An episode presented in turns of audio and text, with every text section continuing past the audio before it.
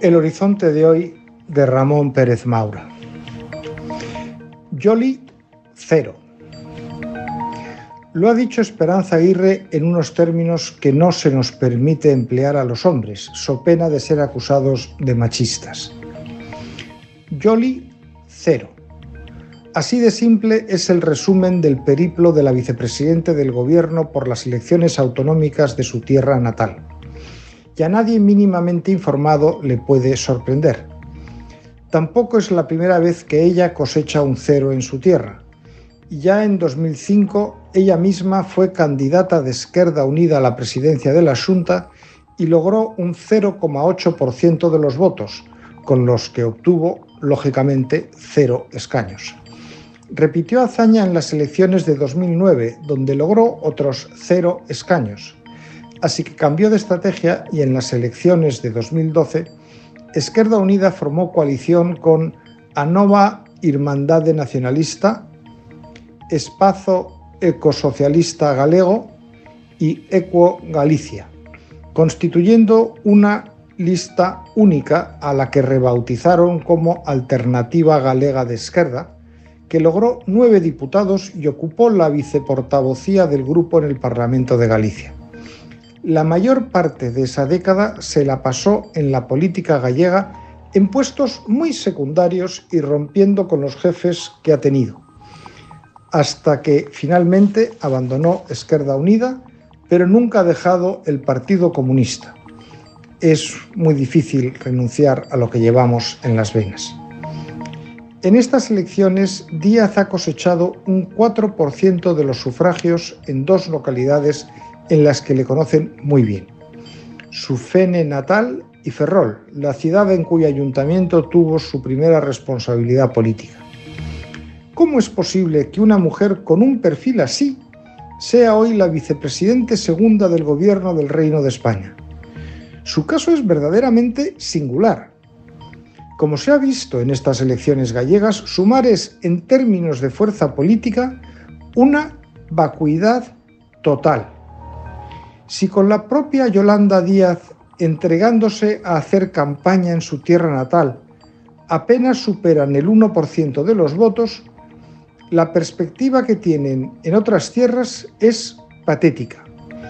De ahí su desesperación por lograr acuerdos con los compromisos de toda España, porque sin ellos, mustio collado. La razón de la vacuidad de Sumar es fácil de justificar.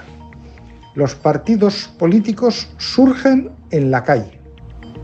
Las circunstancias crean movimientos que la mayoría de las veces se traducen en un potencial respaldo electoral.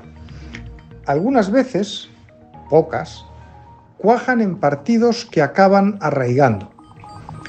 En España desde 1975 hemos tenido muchos ejemplos de partidos que no arraigaron. El más notorio fue la Unión de Centro Democrático, que ganó las primeras elecciones de 1977. Era un partido hecho desde el poder en torno a la figura carismática de Adolfo Suárez.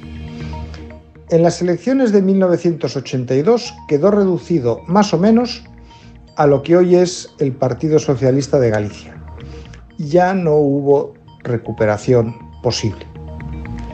Su espacio lo ocupó Alianza Popular, donde acabaron la mayor parte de los cuadros de la Unión de Centro Democrático que siguieron en la vida pública. Desde el poder se intentó crear el Partido Reformista Democrático que murió en el parto. Casos distintos fueron los de Unión Progreso y Democracia o Ciudadanos, que sí fueron fuerzas políticas surgidas desde las bases no desde los despachos.